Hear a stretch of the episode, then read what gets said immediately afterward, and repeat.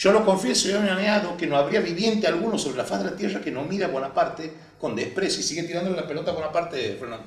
Y con horror cuando sepa que ha arrebatado el cetro de Castillo un monarca descendiente de infinitos reyes. Otra idea que también este, se vería, por consiguiente, que los habitantes de la península únicamente les rinden una obediencia forzada, efecto del miedo, que es lo que le estaba diciendo también hace un momento el Inca, es decir, no te obedecen porque reconocen el derecho, porque tu autoridad tenga que ver con sus usos culturales, su lengua, su religión, sino porque le estás imponiendo el terror. Eh, les rinden una obediencia forzada, es lo mismo, efecto del miedo y del temor que han inspirado las inauditas tiranías de sus tropas sanguinarias. Eso vuelve a contestar Fernando, no sé si ustedes perciben también como una suerte de inocencia satirizada, ¿no? Que es un elemento, el, no saber de Fernando VII es un elemento, una categoría política en ese momento. Es lo que el rey no sabe. Y ahí le contesta otra vez, como en una posición de sabiduría puesto por Monteagudo, comparad pues, dice Atahualpa, ahora tu suerte con la mía. La conquista de tu península con la del Nuevo Mundo y la conducta del francés en España con la del español en América que ya viene cosiéndola desde los primeros párrafos.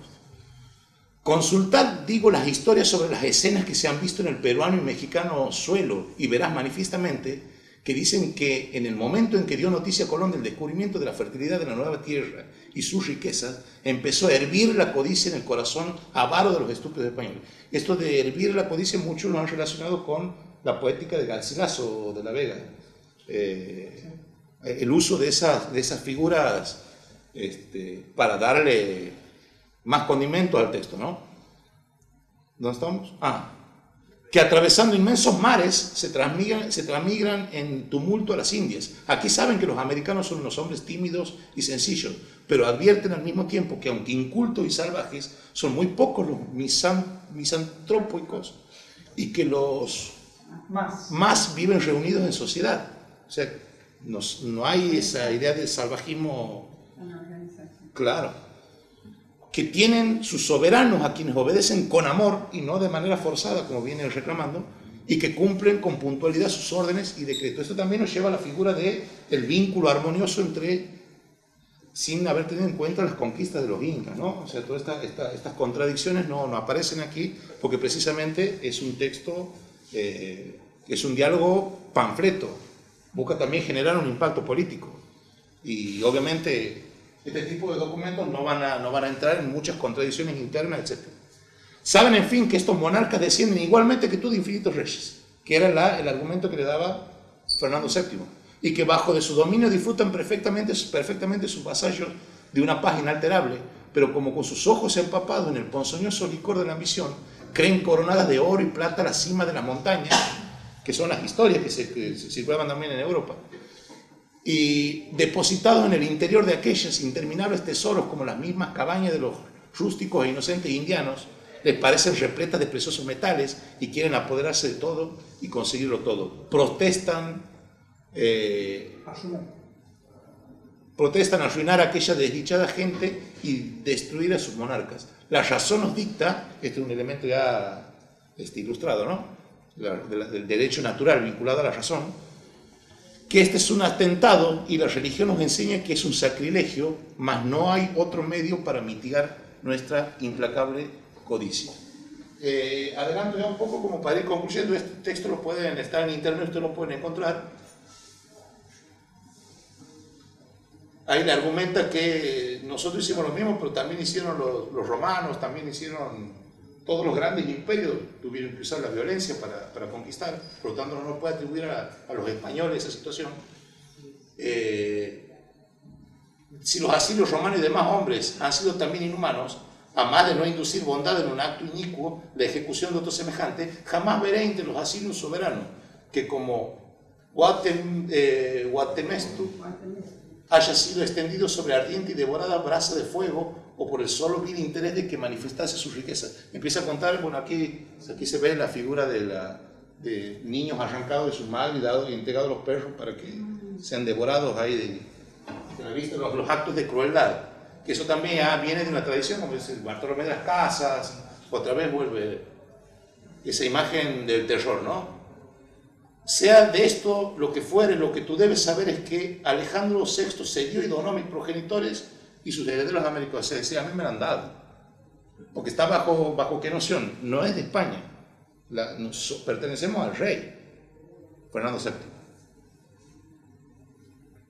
Y el otro le dice, bueno, venero al Papa, como cabeza. Pero no puedo menos que decir que debió ser de una extravagancia muy consumada cuando se dio y donó Trump francamente lo que teniendo propio dueño en ningún ceso pudo ser suyo, ningún caso, perdón, pudo ser suyo, especialmente cuando Jesucristo, de quien han recibido los pontífices toda su autoridad y a quien deben tener por modelo en todas sus operaciones, les dicta que no tienen potestad alguna sobre los monarcas de la tierra.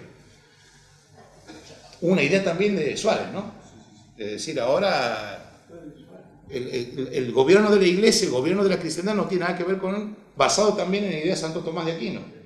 Eh, en esto de que las verdades de la teología no necesariamente tienen que ser verdades de la filosofía o del pensamiento natural.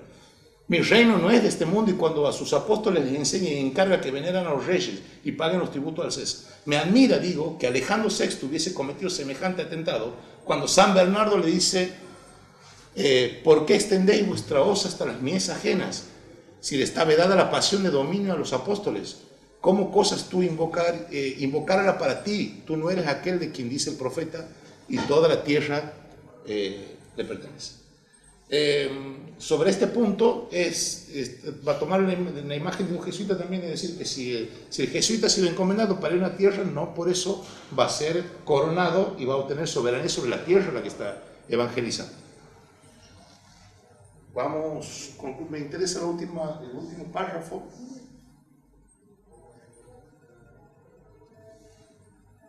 Y esta es la frase que me interesa. Por consiguiente, desde el mismo instante en que un monarca piloto adormecido en el regazo del ocio o del interés, nada mira por el bien de sus vasallos, faltando él a sus deberes, no que sea detenido ni preso como Fernando VII, y ante con esta situación ha roto también los vínculos de sujeción y dependencia de sus pueblos. Este es el sentir de todo hombre justo y la opinión de los verdaderos sabios. Es decir, que esto va más allá de la famosa este, justificación jurídica de los levantamientos emancipatorios en América Latina, es decir, el, gobierno, el poder vuelve al pueblo porque está preso Fernando VII, sino que esto va más allá, vuelve al pueblo porque Fernando VII ni ninguno está en condiciones de dar esto que, necesita el pueblo.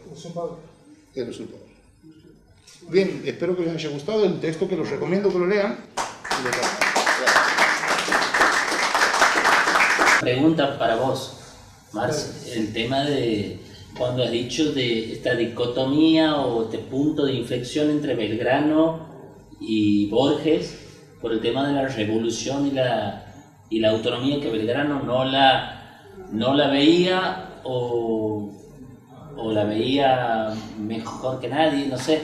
Y quedo con esa pregunta porque me parece también que es un punto de disputa por ahí eh, de, de algún de que de alguna manera lo esbozó Carlos, de algún resabio del pensamiento hispánico en el punto en que la, la, retroversión del pueblo, al pueblo del poder, a los pueblos, no al pueblo realmente, en realidad, que se ve hecho en el Cabildo del 22, digamos, que es como que fundacional, o por lo menos ahí está el quiebre desde mi punto de vista.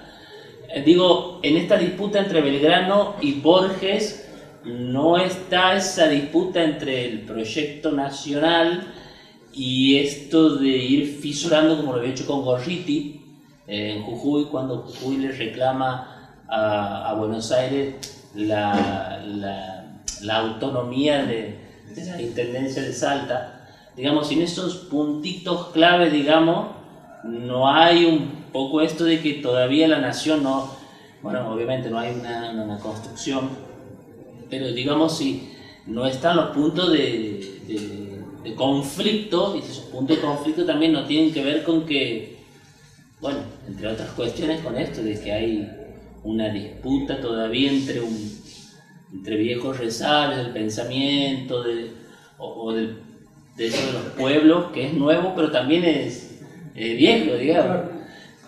Montado en eso que vos decís, hay un tema con el federalismo. Eh, eh, la exposición que hace Artigas del federalismo es que todos los pueblos son soberanos.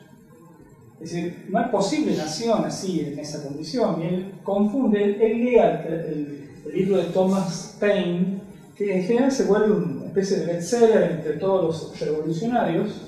Él lo hace traducir a este libro que está traducido por Manuel García, un tipo, un cerebro muy, muy, muy, muy especial de la época. Este, y él confunde la cuestión Artigas creyendo que la Confederación Americana, la Confederación Americana, son estados, nación, unidos en una confederación a la manera, de las confederaciones griegas.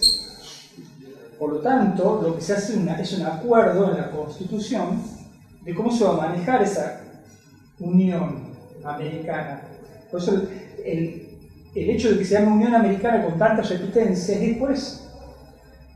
Alberti lo venía a corregir 30 años después qué es federalismo y qué es confederación. El federalismo que defendía Artigas era confederación. Y sin duda Estados Unidos no es una confederación, es una federación. Federación, la federación son estados autónomos que se unen a una nación soberana en un sí, en un pacto, y este pacto es la Constitución. Entonces, esta confusión de ideas que Belgrano sí tiene, no solamente la tiene con Santiago y Borges, Belgrano la tiene con La Rioja y Capayós. Capayós se levanta en La Rioja y no lo, no, lo atrapa a tiempo, si no lo hubiera matado, lo hubiera mandado a fusilar. Eh, la tiene con, con Pedro Pablo Bulnes, que es un artiguista que se subleva a Ambrosio Funes, este, su, propio, su propio suegro, este, y tampoco logra atraparlo porque eh, su suegro lo esconde, si lo, si lo atrapaba lo fusilaba, y el que sí lo logra es Martín Miguel de Güemes porque no puede prescindir de Güemes.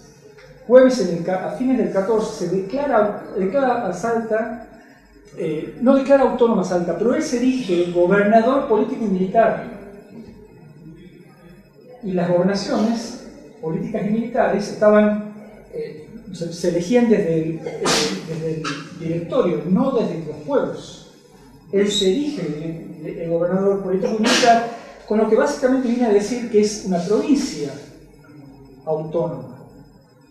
esa confusión de ideas va a provocar que durante 30 años, del 20 al 50, estamos discutiendo con Rosas qué es la confederación y qué es la federación.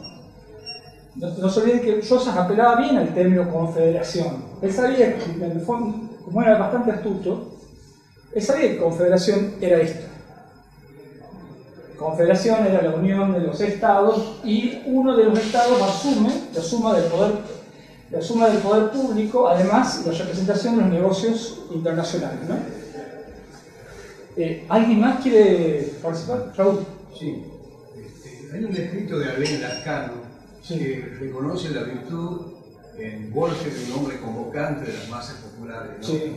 Y, y, es una relación con lo que vos has explicado. Desde 1810 Borges se dedica a explicar eh, qué es la autonomía, ¿no? Sí. Muchas veces esto no es comprendido y que de pronto también esto lleva a esa confusión de ser un hombre perseguido en su momento, ¿no? Claro.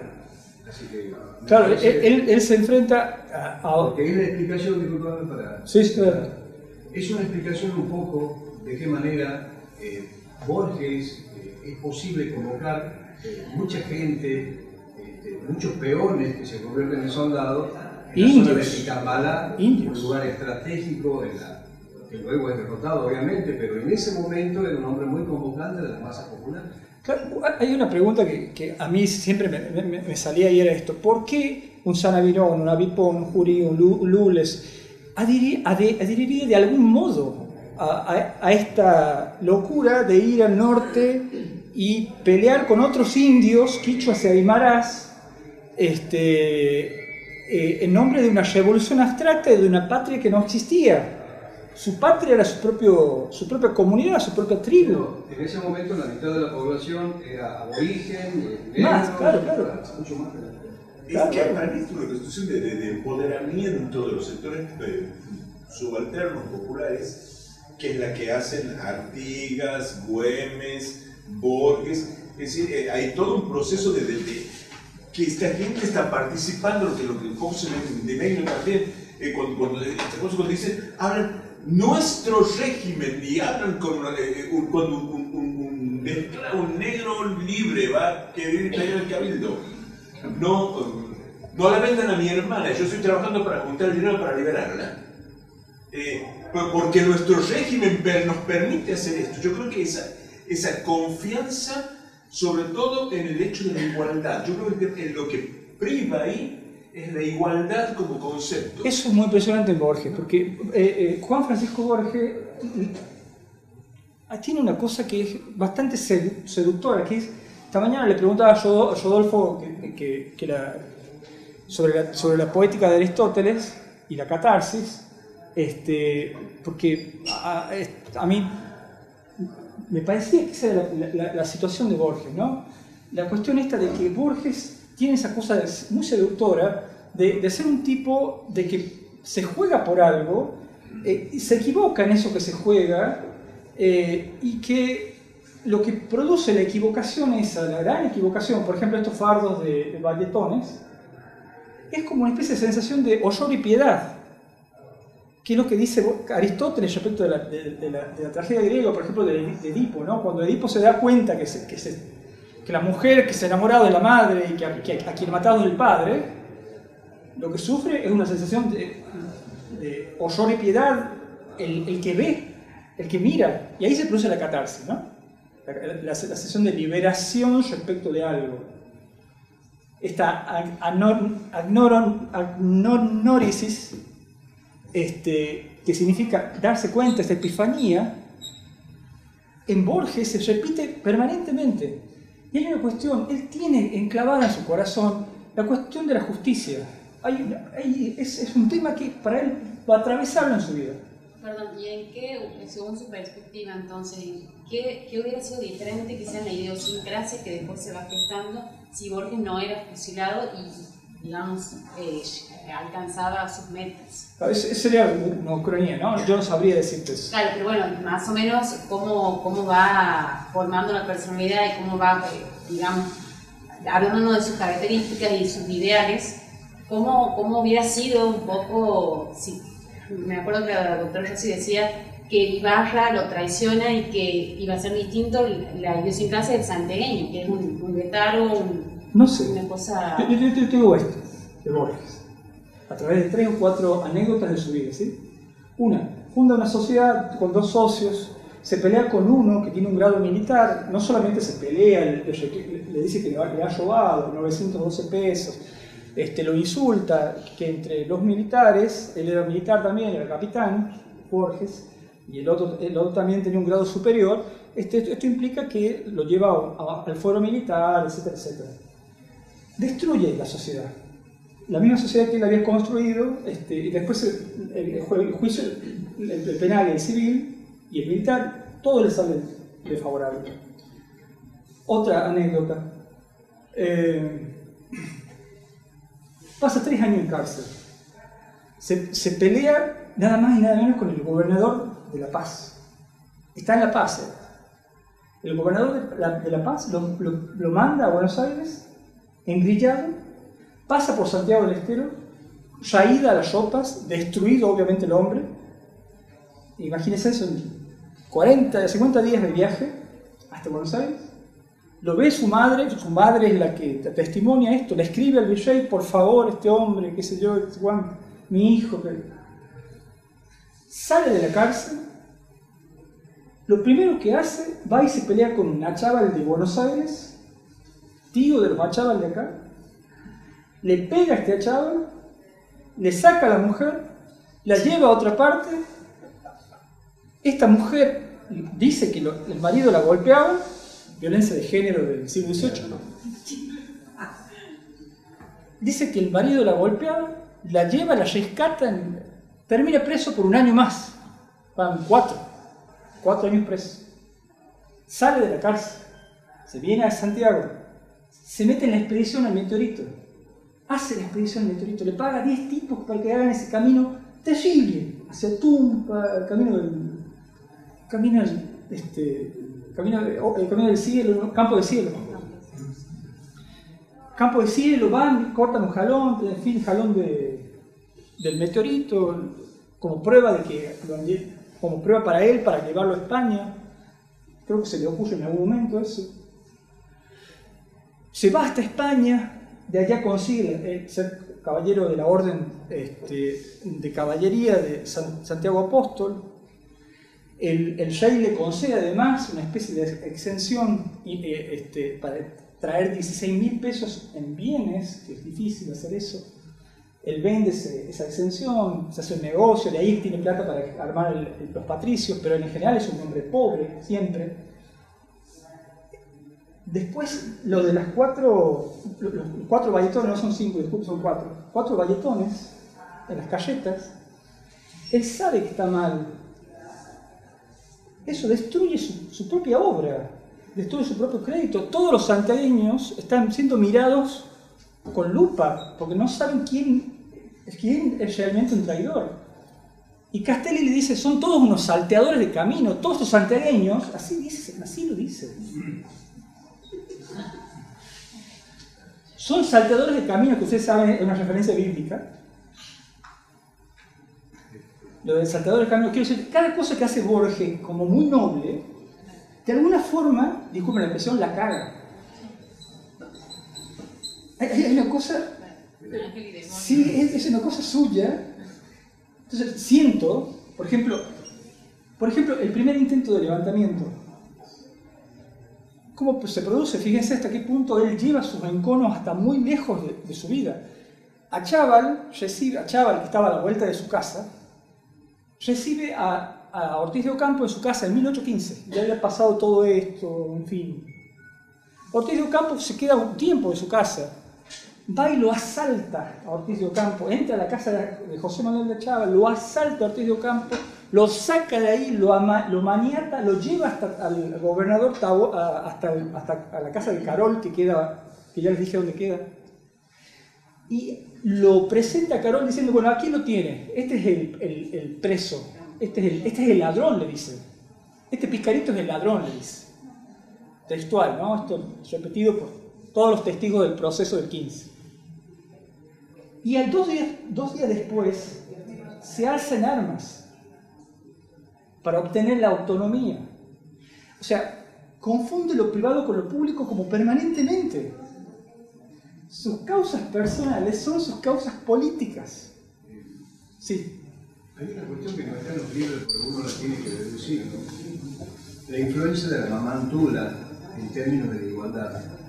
El tema de los ejercicios espirituales en Santiago, Salta, Córdoba, Buenos Aires, donde participan los hombres de Maya, en alguna medida habrán tenido una influencia. Los ejercicios espirituales no solamente eran para la clase acomodada, sino una de las particularidades que también participaban gente de las clases más bajas. Esto, ¿cómo? Claro, claro. Eh, eh, esto me parece que ha sido un gran mensaje. Por supuesto que no, no está escrito, pero uno tiene que deducir si han estado los principales dirigentes de Mayo haciendo los ejercicios espirituales en Buenos Aires, en Córdoba, en alguna medida uno tiene que suponer que también esto ha ayudado a, tener una visión que tiene que ver con la libertad, eh, la igualdad fundamentalmente, con la igualdad. Está bien. Eh, esto es para discutirlo. Sí, mucho, mucho Raúl. Se acaba de meter un... No, no, pero es una opinión, es una opinión. Para eso era la mesa. Obviamente, sí, sí. Opine lo que tenga ganas. Este, sí. La pregunta sería que eh, conceptos, reflexiones acerca de por qué Belgrano no entiende el principio de autonomía de poder, si lo puedes mejorar o, ampliar. Porque eh, yo, yo, es, es, es, muy comprensible, es un tipo que no duerme, es un tipo que está todo el día alterado, está todo el día exaltado, su... A ver, tiene, tiene algo que Piglia dice muy bien sobre otra cosa, pero que, está, está, aquí, cuando uno tiene una falta, exagera o sobreactúa su, su situación, ¿no? Es decir, cuando uno tiene una falta, por ejemplo, en este caso como Vega, un militar, no, no es un militar, sobreactúa lo militar. Entonces el tipo está permanentemente eléctrico y yo creo que eso no le da tiempo a pensar, fíjate.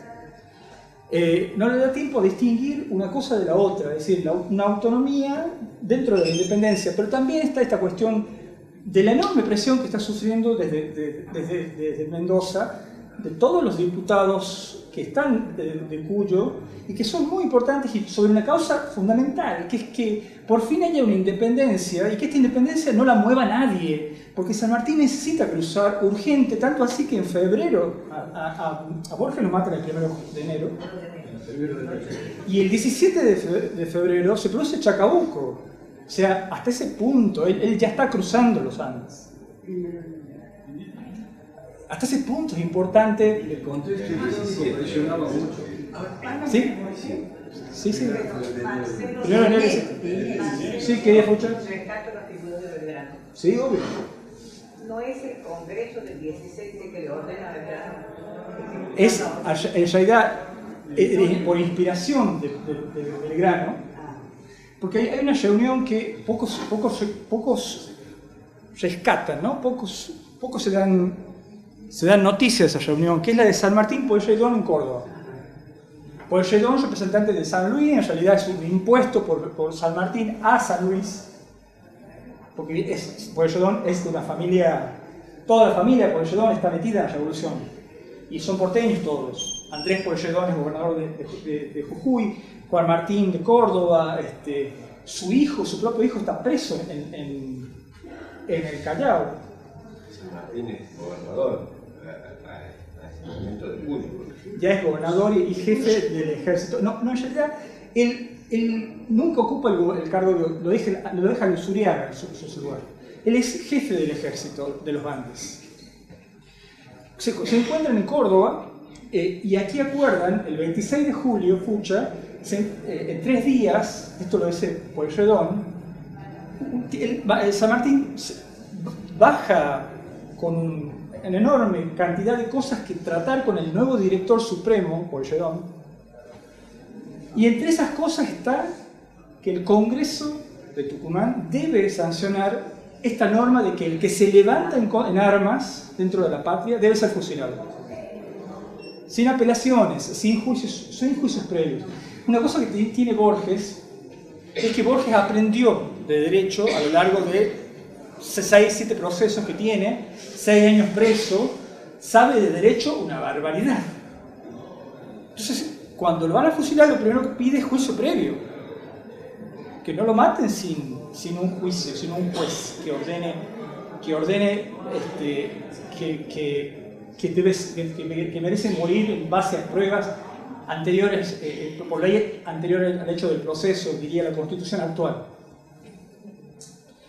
Pero esto mismo, esto mismo produce eh, que esto mismo produce que el primero de agosto el Congreso de Tucumán sanciona esta norma.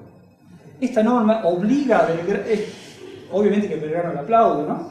¿Qué, fecha, disculpame, del Congreso? Primero de agosto de 1816. Entonces cuando ya la, la, contrarrevolución, digamos, estaba a pleno en América, digamos, se toman ese tipo de medidas para insinuar lo que situó Dios. Claro. el Belgrano tiene que apelar a medidas más eh, urgentes, extremas, por una cuestión Bien. de entorno, contexto político que lo a supera, digamos. El, el del Río de la Plata, el antiguo visionato del Río de la Plata que ya no existe, esa mínima porción que se llama hoy Provincias Unidas del Río de la Plata, es el único espacio libre de toda América bajo el Río Grande en México liberado.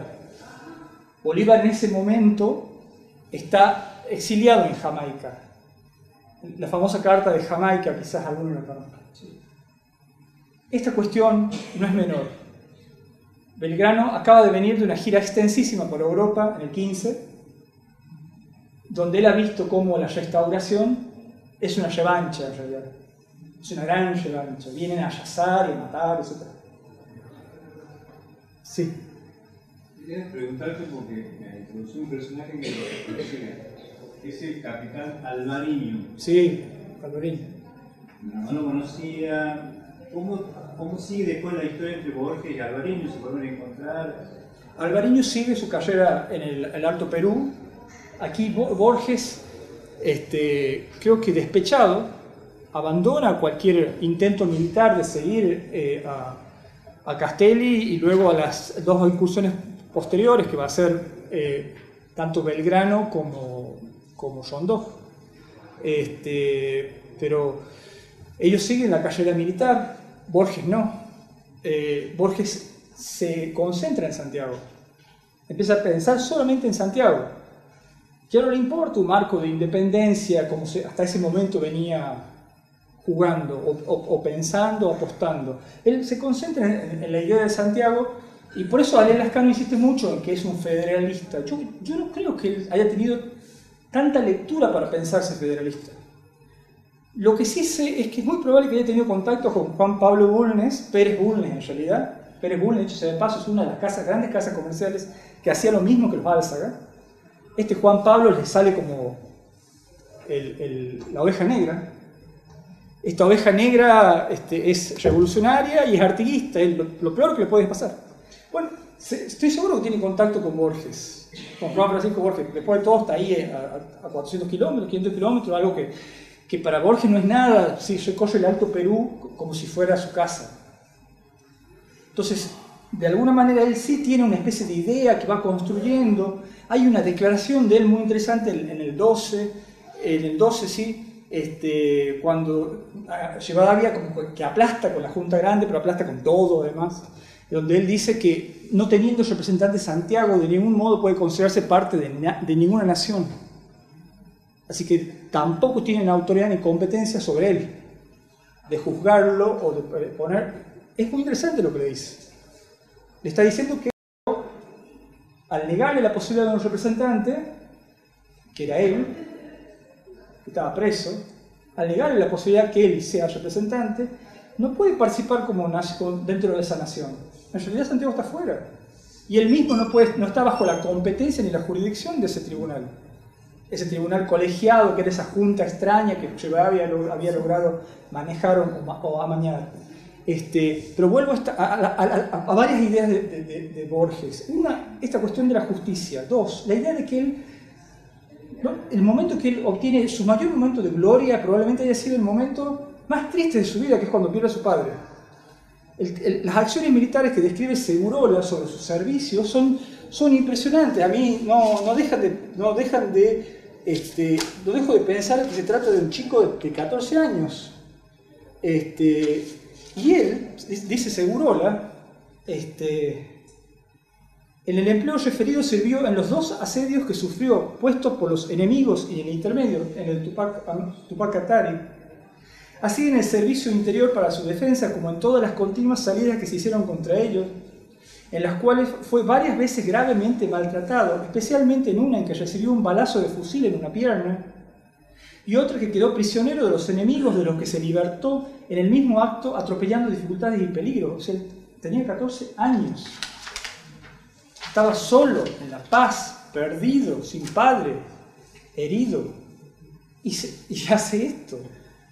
Ese él nunca, yo creo que él siempre va, por esto que estábamos hablando recién, esta personalidad conflictiva que él tiene, él siempre va a asociar la gloria a situaciones de dolor y sacrificio personal. A diferencia de, casi toda la clase política del momento y de, y de toda clase política que yo conozco, su sacrificio es personal. Él se sacrifica. Belgrano, es muy parecido a Borges y Belgrano no logra verlo. Belgrano se sacrifica, él, él, termina totalmente devastado por, la, independencia y por la, por la, lucha que hace después por controlar a las provincias. Termina siendo un peso, pero además devastado el cuerpo. Este, no dejo de pensar el día anterior, el 19 de febrero de 1813, ah, el día anterior de la batalla de Salta, el tipo vomitaba sangre. Y andaba en camilla de un escuadrón a otro para vigilar que estén en su lugar. imagínense ver eh, a, tu, general, al, tipo que te tiene que dar la orden, decir que la estrategia, el ataque, verlo en esa condición. Sin embargo, él tenía esa cosa. Ahora, Borges sabe que espera la muerte si falla en estos dos intentos de autonómicos. Y comete errores brutales, como este de irse a Pitambalá, un lugar que está rodeado de bosque, la Madrid lo describe así, pero creyendo que si está rodeado de bosque no va a ser encontrado. Pero también es es un lugar que si te encuentran es una trampa. ¿Cómo salís de ahí? Si te encuentran como lo encontraron en plena noche, dicho sea de paso, en plena noche. La Madrid lo encontró en plena noche con 100, 100 hombres nada más. Se supone que él tenía 600. Eh, esa cuestión, este error estratégico clave, que para mí es un error que, que tiene otras consideraciones que en algún momento vamos a hablar. Alguien le dijo, Pitandalá es un lugar, es un lugar especial, yo te voy a proteger. Ese, ese alguien estaba cerca, hacia el sur, en Avipones. Este, y esta cuestión, este error estratégico fundamental, que lo, entre, donde lo, que lo entregan el, personaje, es algo que él va a cometer varias veces, como, como, como si exagerara su idea de suerte. ¿Sí? Y creo que tiene que ver con esta cuestión de los 14 años, donde él se arriesga demasiado y obtiene demasiado, todo lo que hace le sale bien. Entonces creo que eso le queda a él en la cabeza, que todo lo que va a hacer le va a salir bien. Es temerario, por Claro, hay una temeridad importante. el, tema es la responsabilidad respecto de sus soldados, ¿no? Sus soldados se llegan a la suerte esa. Por ejemplo, pienso en, Pedro Pablo Montenegro, pienso en Lorenzo Lugones, este, que lo siguen directamente, que son los de los pocos de la, de la clase alta o de la clase dominante que se allegan por él.